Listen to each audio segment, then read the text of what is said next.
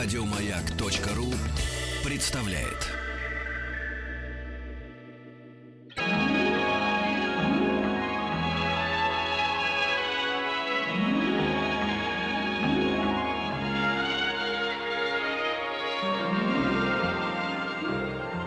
Уральские самоцветы.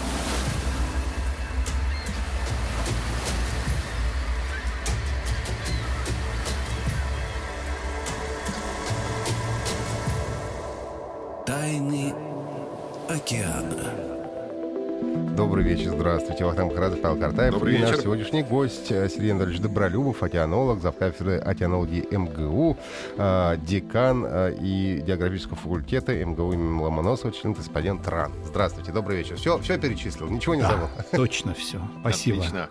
Сегодня мы отправляемся в антарктические воды. Да. Холодные. С чего мы начнем? Контрастненько. Я Что? вернулся с Каринского перешейка только, а сейчас Антарктика. Вообще, Ну, много ли там вод как таковых? Вот очень много. Есть, э, понимаете, э, в некоторых странах выделяют отдельно даже Южный океан. В России, правда, его не выделяют. А почему, кстати, так происходит? Что где-то выделяют, где-то не выделяют? Э, Ну, э, все э, выделяют Атлантический, Индийский, Тихий. Почти все выделяют Северный Ледовитый, а Южный океан — это такое понятие растяжимое, потому что очень трудно установить его границы. Но он неоднородный, скорее всего, да? Неоднородный, хотя есть антарктическое течение циркумполярное вокруг э, Антарктиды, которое все омывает, перемешивает воду. Но из-за того, что вот нет такой четкой границы, э, многие страны его не признают. И есть еще одна утилитарная причина. Э, ну, например, у нас за вопросы, связанные с навигационными картами, отвечает военная гидрография. А им, чтобы ввести новый океан в рассмотрение, менять надо всю номенклатуру там. и- Дорого. В общем, это, это отдельная песня, да. И поэтому вот какие-то страны выделяют этот океан, кто-то просто говорит, что это там южный сектор Атлантического океана, южный сектор Тихого океана. Мгм. Ну вот термин Южный океан сам по себе, он есть даже в некоторых учебниках географии для школы. А как тоже есть. ориентироваться в Южном океане? Можно сказать, что это север Южного океана, это юг Южного океана. Ну, наверное, чем ближе к Антарктиде, тем южнее, А вот конечно. так. Да. Мгм. А вообще есть такой договор об Антарктиде, который запрещает там южнее 60 градуса южной широты вести добычу полезных ископаемых, там, э, территории относить в той же Антарктиде к той или иной стране, хотя некоторые там, типа Чили, Аргентина, очень хотят выделить себе сектора. По этому договору вокруг Антарктиды вот южнее 60 градуса такая вот как бы нейтральная зона. А в связи с чем То есть договорились? ничья она, да? Да. Ничья, да. То есть там можно вести добычу рыбы, да. Там не действует вот эта вот конвенция по морскому праву, которая 200-мильную зону, например, вокруг каждой страны ограничивает правом вот там вести добычу полезных ископаемых или рыбы э, добывать. А в связи с чем? Чтобы сохранить чистоту? В том числе, конечно. Ну, это очень давно был подписан, в 60-м году, уже больше 50 лет назад. Вот. Ну, что- тогда еще китобои были, да, но китовый промысел, он везде запрещен, и практически все э, э, страны, кроме там очень небольшого количества, не ведут промысел китов. И что, никто не нарушает? Ну, будем говорить так, что нет. Договоримся так Так, и, говорить. и вы так говорите, да, что никто не нарушает? Да, а что такое промежуточные воды в Мировом океане, вот эти антарктические? А, ну вот, э, понимаете, океан это некий слоеный пирог. Мгм. Значит, и э, от чего зависит э, э, свойство воды в э, слоях ниже поверхностного? От плотности. А плотность за- определяется у нас температурой и соленостью. Чем холоднее, тем плотность больше, чем солонее, тем плотность больше. Поэтому вот в районе Антарктиды, в арктическом бассейне у нас вод- вода холодная, она опускается вниз. И э, она заполняет именно глубинные слои, придонные. А в э, широтах умеренных, 40-е, 50-е градусы, она не погружается до дна, она заполняет глубины там, от километра до 3 до 4. И вот эта антарктическая промежуточная вода, она как раз образуется в районе циркумполярного течения, в районе э, немножко дальше от Антарктиды, там в тысячи километрах от Антарктиды, и погружается на глубину километр и идет в Атлантический океан, в Тихий, э, в э, Индийский. И в ней э, достаточно низкая соленость. Вот она этим э, своим свойством отличается от всех вод, которые выше и ниже ее. Мгм. Циркумполярная это значит вокруг полюса. Вокруг, э, да, вокруг полюса, вокруг какой? Южного полюса. Ну, реально Стрелки. вокруг Антарктиды, потому что там же еще... А это такое часовое или против специальное течение, да, а, отдельное, большое оно какое-то. Оно большое течение, оно самое мощное. Вот у нас течение меряется, ну, как в реке, да, поток воды, значит, кубометры в секунду. Вот э, в океане, поскольку это не река, это гораздо более мощное. Это миллионы кубометров в секунду. Циркумполярное течение — это 200 миллионов кубометров в секунду. Для примера, значит, Амазонка — это э, 170 тысяч кубометров. То есть это тысяча амазонок. Мгм. 1200 амазонок по мощи своей. Как это посчитать, интересно? Как это удалось? С какими приборами А, пошли? ну, понимаете, э, есть приборы, которые меряют течение, а есть методы косвенные, когда вы знаете температуру, соленость, и по э, перепаду уровня можете определить потом вот поток. Например, между мысом Горн и Антарктидой. Вот сколько там воды протекает. Мгм. Ну, это прямые наблюдения, значит, вот люди там с 19 века ходят, макают в воду что-то от поверхности до дна, достают пробы, меряют температуру, соленость, переводят в плотность, и потом получают потоки. Мгм. Вот это ц- циркумполярное течение, оно прям вокруг идет, известно, где оно вытекает, ну, в смысле, куда... А у него нет начала и конца, оно А, замкнуто. по кругу, да? Цир- То есть просто да, по кругу циркулирует и То всё. есть от мыса Горн, значит, между Южной Америкой и э, э, э, Мгм. Где? между Южной Америкой и э, Южная Африка. Нет, нет, нет, зачем? Ну, она идет от Южной Америки к Южной Африке, действительно. Да. Между Южной Америкой и Антарктидой, я имею в виду, в проливе Дрейка. Значит, идет э, на восток, от Южной Африки она идет еще дальше на восток, в сторону Австралии, Новой Зеландии, потом через юг Тихого океана опять к мысу Гор. А, Вот такое вот оно круто. А это вообще, ну, как-то типично такой тип течения? Их вообще часто они встречаются или оно такое? Оно в не типичное только потому, что на этих широтах нет э, материков, нет границ. Обычно, когда мы рассматриваем Атлантический океан, Тихий океан, есть западный берег, есть восточный. А здесь нет берегов.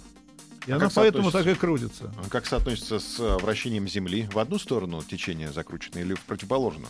Ну, у нас Земли. так, как, как Земля вращается, А. у нас же, вот, если мы стоим, да, вот где у нас восход с востока идет, Да, да, да. Земля вращается таким образом, что у нас, собственно говоря, другое дело, что у нас сила Кориолиса есть, да, которая отклоняет все течения. И если северное полушарие у нас здесь, да, сила Кориолиса отклоняет вправо Мгм. от направления движения, а в южном полушарии влево. Что такое сила Кориолиса? Ну, это вот когда ты сливаешь воду, искупавшись, и вот когда закручивается у тебя, да, если в одну сторону закручивается, ты в северном полушарии, а если в другую сторону, все, ты в южном. Это вот это, Совершенно правильно, верно. да? Есть такой э, да, фокус. В Кении, в Эквадоре, если вы стоите на экваторе, вы на 2-3 метра уходите в сторону от линии экватора. У вас вот это вот вращение в лоханке с водой происходит Меняется? в разном направлении. Ничего себе. Да. Удивительно. Можно посмотреть в интернете такого типа фи- э, фильмы, видеоролики. Мгм. Насколько надо отойти от экватора? Ну, метра на три. Да ладно. Ничего себе, как удивительно. Но это экватор, это не наша тема. Я понимаю, Да. да, но к экватору мы еще придем. Но я вообще просто никогда не, не слышал, э, ну, я вообще, конечно, много чего не слышал, вот, но а вот таких вот круговых течений, которые сами на себя как бы замыкаются, в общем-то. Ну, мы там привыкли, что есть Гольфстрим, не знаю, он тут Да. утекает, туда утекает, в конце концов. Ну, да. давайте посмотрим, ведь в атмосфере так и есть, там же нет препятствий, да, берегов нету. Ну, горы есть, но, собственно говоря, течение где-нибудь в стратосфере может идти на высоте больше, чем высота горы. Вот, и там нет препятствий, собственно, там какой-нибудь э, течение в умеренных широтах, западный перенос, он, он так и идет, не имея берегов. например. Ну, то есть они как бы уходят и возвращаются в ту, в ту- в точку, из которой вышли, по идее, Ну, да? в основном, да. Конечно, есть меандры, как в речке, да, потому что у нас все-таки это воздушная среда или водная среда. Течение может изгибаться, там тем более рельеф есть. Если вы пересекаете хребет, значит, при пересечении хребта там немножко отклоняется. Или пролив, ну, достаточно узкий, например, между Южной Америкой и Антарктидой. Там течение уходит немножко южнее, где-то оно поднимается немножко севернее. Мгм. Но в целом это где-то вот 50 градус южной широты, где оно вот обходит. А как там э, сейсмологическая обстановка? Ну, как везде, у нас же есть такое понятие срединно-океанические хребты, там, где раздвигаются плиты, мы знаем эту теорию литосферных плит, и там, где эти плиты раздвигаются, или где они, наоборот, наползают одна на другую, как раз землетрясения подводные, источники цунами всевозможные. Вот там это есть. В Антарктиде тоже есть такие хребты. И они тоже источник таких подводных землетрясений. Какой характер носят цунами в Антарктике? Ну, тут э, трудно сказать. Цунами при приближении к берегу э, в любом Замерзает? случае... он- Нет, нет, они не замерзают, просто у нас растет высота э, волны этой, да, но она может взламывать лед какой-то, да, Ну, он далеко не взломает, наверное. есть- Да Нет, сильно не взломает, потому что, э, конечно, вот то, что мы знаем о цунами, прежде всего, это побережье Тихого океана, немножко Индийского. Вот, это в основном тропические районы. Ну, хотя вот у нас на Курилах тоже ведь были катастрофические в 50-е годы такого типа цунами. А вот эти все обрушения ледяных панцирей э, знаменитые, когда вот показывают видео на YouTube, Да, я видел. да, Да, они красиво. как-то влияют на эти Ну, воды, тоже да? такой То есть, болтых, большой болтых, да, только это уже не э, такого местного связанные, да, ну, да. в каком-нибудь заливе, там вот на Аляске, может быть, волна подняться очень высокая, если залив достаточно небольшой. Мгм. Вот или фьорд в Гренландии, где это тоже локально. Ну, это вот один болтых и все. Да, А давайте у нас сейчас небольшой, небольшая пауза, мы вернемся. Мы сегодня говорим об антарктических э, водах. И у нас в гостях Сергей Анатольевич Добролюбов, океанолог, завкафедры океанологии МГУ, декан географического факультета МГУ, член-корреспондент РАН.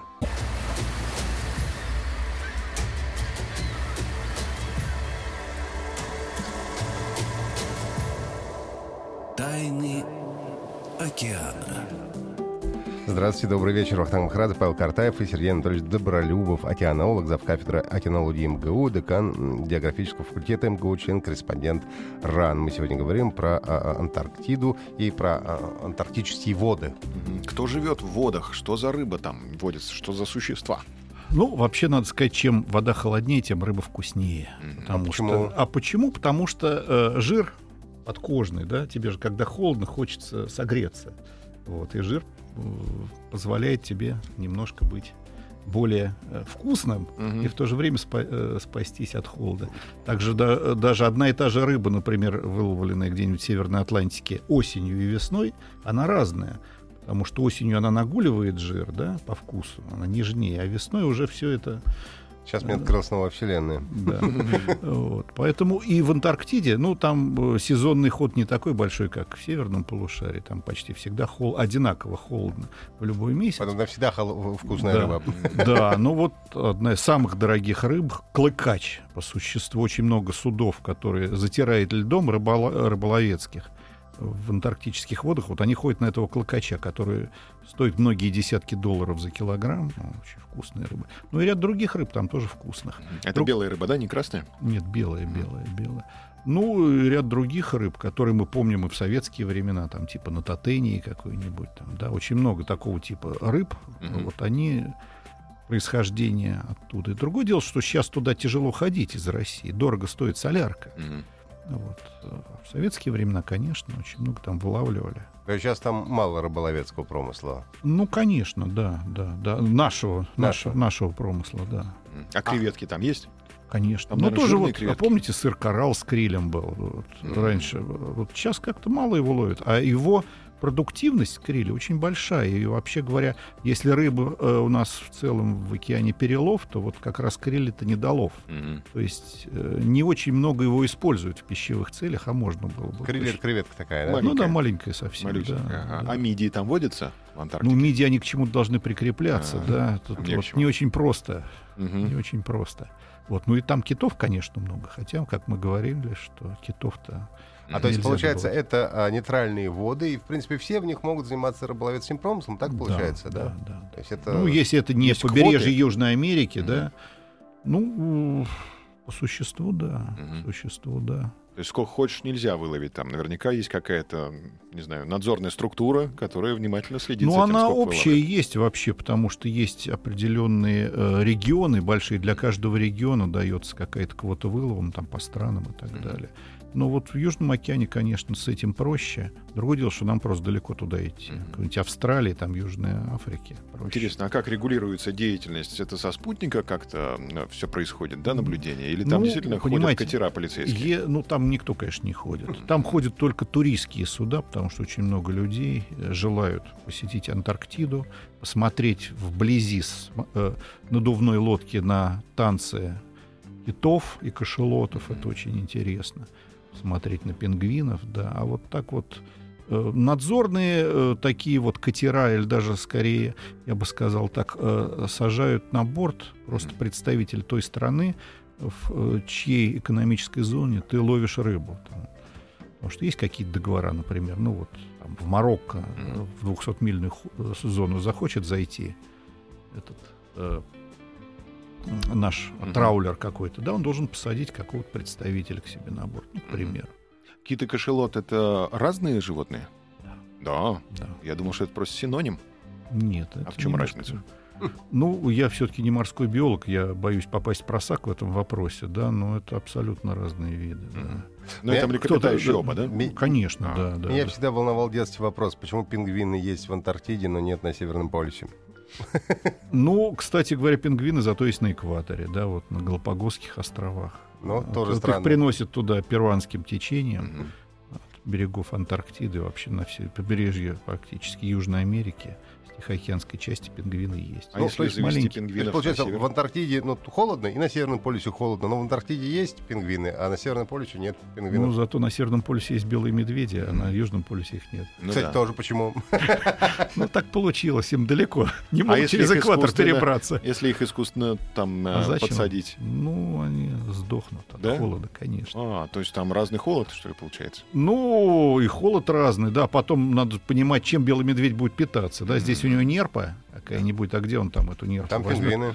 Потом э, тут он может ходить, да, и э, нерпа это в э, проруби где-то, вот он со льда ее берет, да, а там же как какие-нибудь торосы огромные, айсберги, да, где он это все найдет. Это все нереально. То есть сейчас получается, что э, ну, как-то География Антарктиды сильно отличается от географии Северного полюса. То есть Конечно, она разная. На юге есть материк, а на севере нет. Там только океан. Нет суши. Ну, льды-то есть все равно. Льды есть, причем они постепенно тают, как мы знаем, да, утоньшаются. Поэтому вот очень трудно, например, какую-нибудь э, Северный полюс, там новую плав... дрейфующую станцию организовать, потому что лед уже не достигает той толщины, чтобы можно было спокойно там на полгода оставить mm. группу людей с приборами. Раз, да, через полгода одни приборы, да. Ну, да. А вот что, э, если уж мы заговорили о человеческом факторе, э, известен случай, когда с Дальнего Востока на днищах кораблей завезли рапанов в Черное море, да, а вот здесь э, что-нибудь подобное случалось, когда подселял человек, сам того не ведая, или наоборот ведая, каких-то живых существ, которые не свойственны этим. Ну, про Южный океан я не очень знаю, но для Арктики, да, вот, например, Камчатский краб. Он уже заполонил все, что можно по Баренцеву морю, по побережью и в Норвегии, и у нас на Кольском полуострове. Его очень много, он очень хорошо прижился. А но почему это хорошо? Его... Это же он же вкусный. Почему ну, мы его не регулируем? Вкусный, да, но дело в том, что он кого-то замещает в экологической нише, да, Но опять же. Можно да. вылавливать большим количеством. Да, этим надо его заниматься. популяцию сокращать. А крабы хищники, да? Ну, они падальщики в основном. А почему же они такие вкусные, раз они падальщики? Ну что, мало ли, да? кто у нас как, как свинья вкусный. Понятно. То есть краб это как свинина, в общем-то, крабовое мясо. Ну, я бы сказал, что даже вообще чистый белок абсолютно такой вкусный.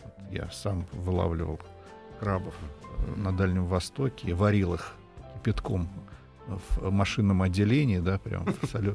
Вот его ешь, там больше одной-двух клешней и съесть-то невозможно. Mm-hmm. Настолько сытный он. Ну да. Здоровые клешни. Ну вот удивительно, да. Взял себе 800 граммов креветок и уже наелся шестью стами. А я до сих пор все-таки меня, вол... меня волнует вопрос, где у крабов палочки.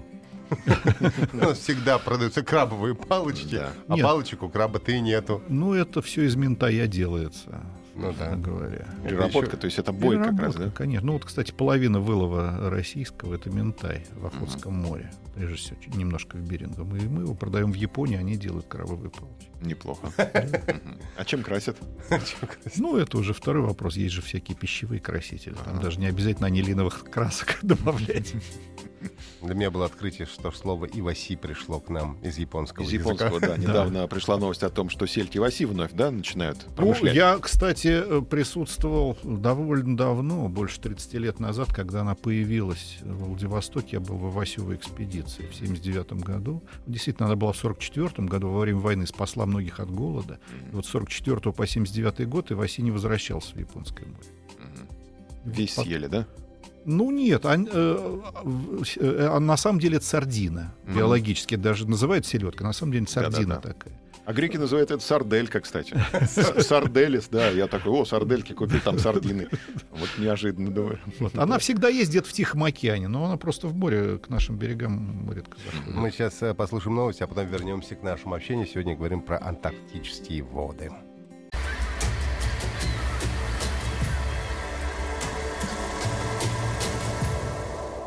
Тайны океана. Добрый вечер, здравствуйте. Вахтанг Махарадзе, Павел Картаев и наш сегодняшний гость Сергей Анатольевич Добролюбов, океанолог, завкафедра океанологии МГУ, декан географического факультета МГУ, член-корреспондент РАН. И сегодня мы говорим об антарктических водах, о Южном океане. Выяснилось, что есть подледное озеро в Антарктиде. Расскажите об этом подробнее. Ну, э, дело в том, что слой льда материкового в Антарктиде составляет несколько километров, 3-3,5. И вот при некоторых условиях подо льдом образуется жидкая вода. В общем, это было предсказано несколько десятилетий назад. Ясно, что э, бурить начали тогда, когда уже из данных сейсмических э, разведок было доказано, что такая субстанция жидкая подо льдом есть. Вот и в этом месте, это рядом с нашей станцией «Восток» в центре Антарктиды, начали бурить, и вот, по-моему, год с небольшим назад добурились, наконец-то, до воды. То есть 3,5 километра прошли льда при такой вот низкой температуре, которая там была, и э, добыли пробу воды, которая, естественно, сразу замерзла. Вот. Вот, ну вот из этой воды э, и многие сотни тысяч лет это озеро было изолировано абсолютно от земной атмосферы. И все боялись, с одной стороны, микробов, которые могут оттуда попасть в э, нашу жизнь, да, против которых ни у кого живого нет иммунитета. А с Этого другой не стороны, случилось. не случилось. А с другой стороны, бурильная жидкость, которая применялась для того, чтобы бур вошел, дошел до воды, да, она могла попасть туда и хрупкую экосистему, даже если там есть какая-то живность, да, могла тоже нарушить, загрязнить. Ну вот вроде даже с международным участием, там французы помогали, все это было сделано, приоритет за Россией. Вот обнаруженное озеро, которое, ну, размером с Ладожское, даже больше, несколько сот метров глубиной, вот, и изучение его по существу только началось. Это вот действительно такое настоящее географическое открытие 21 века, о котором никто, собственно говоря, Это не узкая мог скважина или это линза? Нет, ну, сами понимаете, то есть это порядка сотен километров в поперечнике и порядка э, сотен метров глубиной. Это достаточно большое такое Мгм.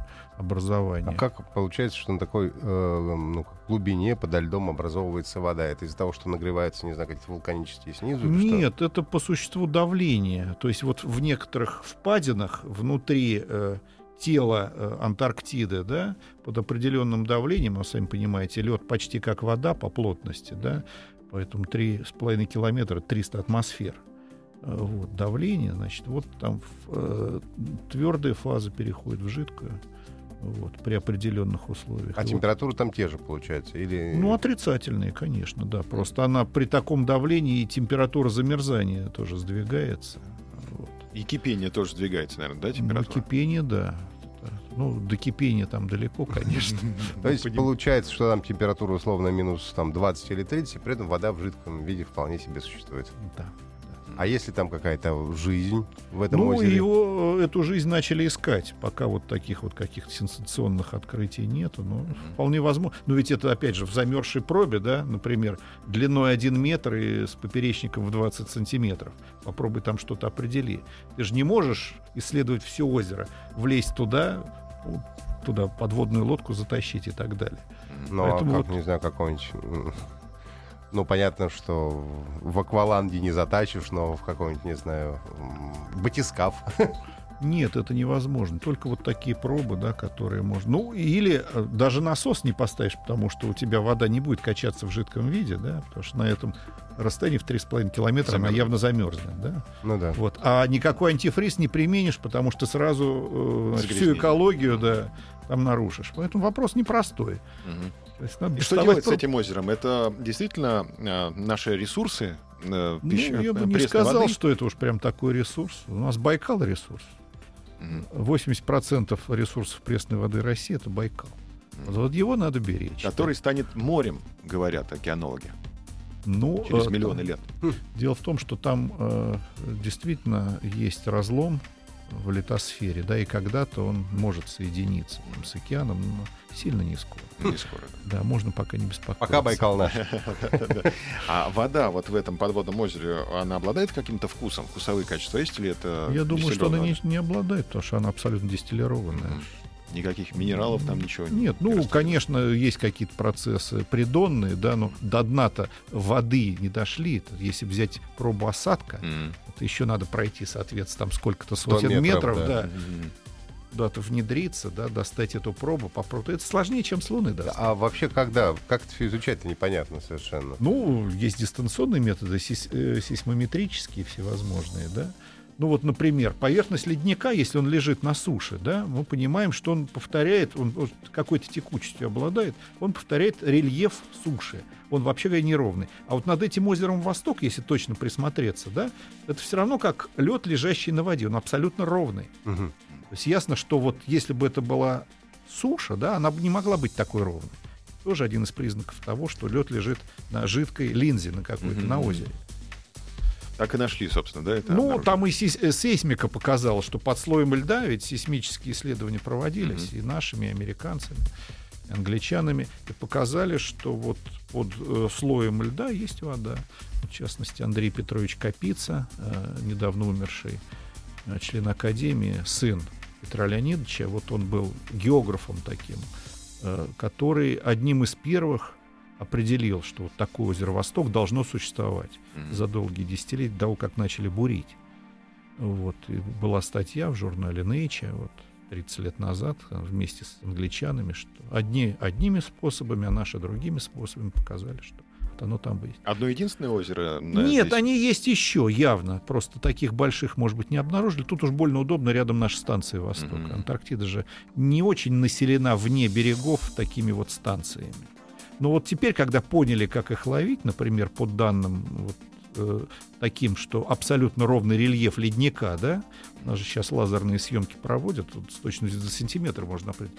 Если у тебя там на э, перегоне в э, 100 километров вообще рельеф не меняется, например, ну, за исключением Мгм. снежного покрова немножечко, да, ясно, что он лежит, скорее всего, на жидкой линзе. на такой. Мгм. Интересно, они как-то сообщаются, эти предположительные озера? Ну, вообще говоря, об этом есть сведения, что да, наверное, они соединены, и какой-то сток подледный, да, уже в жидкой фазе тоже может существовать. Мгм. Конечно. Это я вспоминаю все эти фантастические романы «Путешествие к центру Земли», когда ты, ты туда, значит, приходишь, э, попадаешь на берег этого озера, а там другая цивилизация совершенно живет каких-то людей, которые живут под землей. А вообще, насколько это ну, далеко еще до, не знаю, там, центра Земли? Ну, конечно, далеко, потому что мы же э, подледное озеро это обычное э, озеро, которое на материке, на материке Антарктиды. Другое Ну дело, да. что сверху еще 3 километра льда. Льда.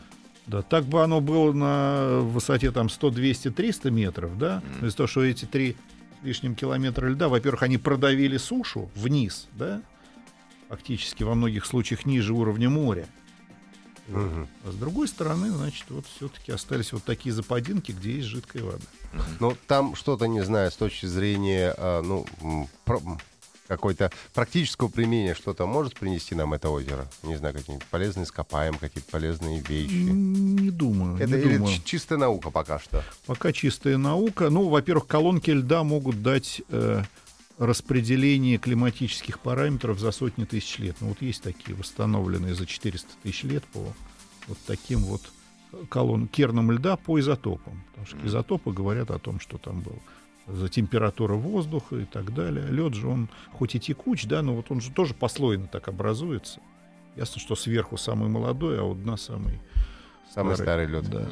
А насколько разные получается, Атлантический, Индийский и Тихий океаны. Вот э, в зоне Южного океана они э, имеют однородную структуру или все-таки четко можешь понять, вот здесь Тихий океан, а здесь явные признаки Индийского океана? Или все-таки ну, это более-менее однородно? Я бы сказал так. Очень много определяют те моря, которые омывают Антарктиду. Они как бы внедряются в сушу в очень высоких широтах. У них свои характеристики. Вот очень большое море, море Уэддала такое есть. Ну вот как раз Атлантическом секторе. Там образуется вода, самая холодная, самая плотная, и она потом распространяется во все океаны. Ее так называют антарктическая донная. А из-за чего? Там какой-то котел, котловина какая-то мощная? А, ну, она, да, там, во-первых, холодно, и э, сильные стоковые ветры с ледника дуют, да, и они отгоняют лед, и все время образуется полоска чистой воды, еще плюс приливая, да, вот этот лед отгоняет. Представляете, температура минус 40, там 50 метров в секунду ветер, бешеные значит, потоки э,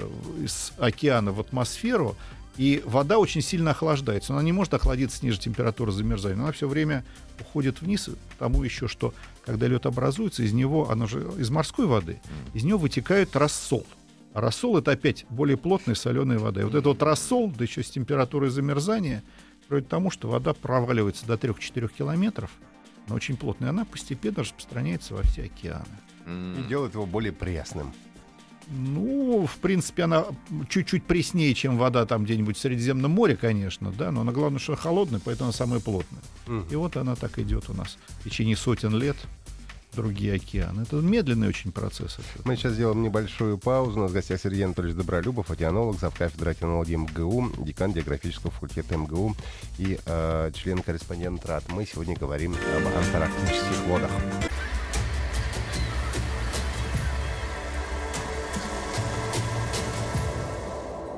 Тайны океана.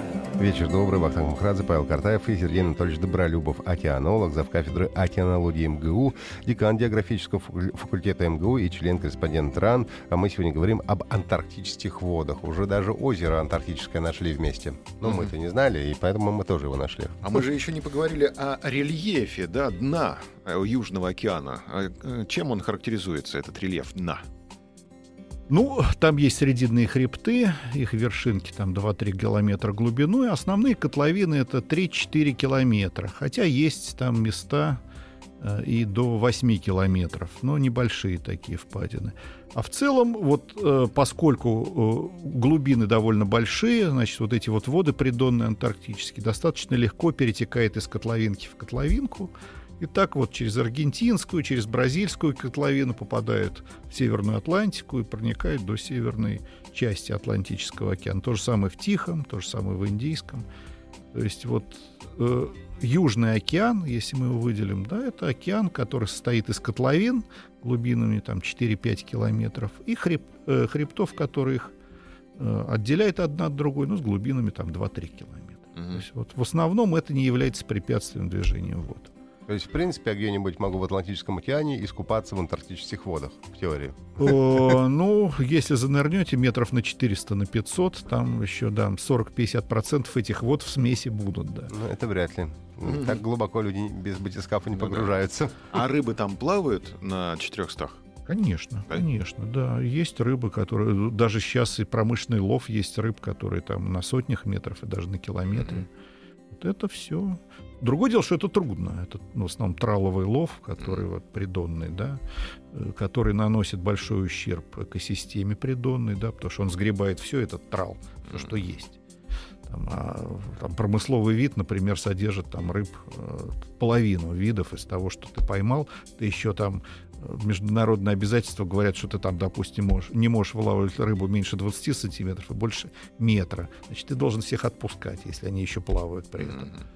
А тогда... насколько много эндемиков вот в э, антарктических водах? Ну, только то, что мы можем найти только там, а нигде в другом месте, да? Ну, наверняка много. У нас вообще мало что исследовано. Да? Рыбы получше, а вот э, всевозможные э, организмы беспозвоночные, недаром же ходят э, всякие слухи про гигантских кальмаров, там 30-40... А насколько изучены вот, Антарктика, антарктические воды? В наименьшей степени, безусловно, потому что туда трудно... Потому что основные центры изучения это все-таки Северная Америка, Европа, Япония, Китай, да, а они все находятся в северном полушарии. Э, им достаточно долго надо плыть, месяц надо плыть только туда, да, к сожалению, в одну сторону, да. Поэтому не так много экспедиций, которые вот изучает такого типа. Нужны гидросамолеты. Ну, а с самолета не все видно, да, ты же должен что-то выловить.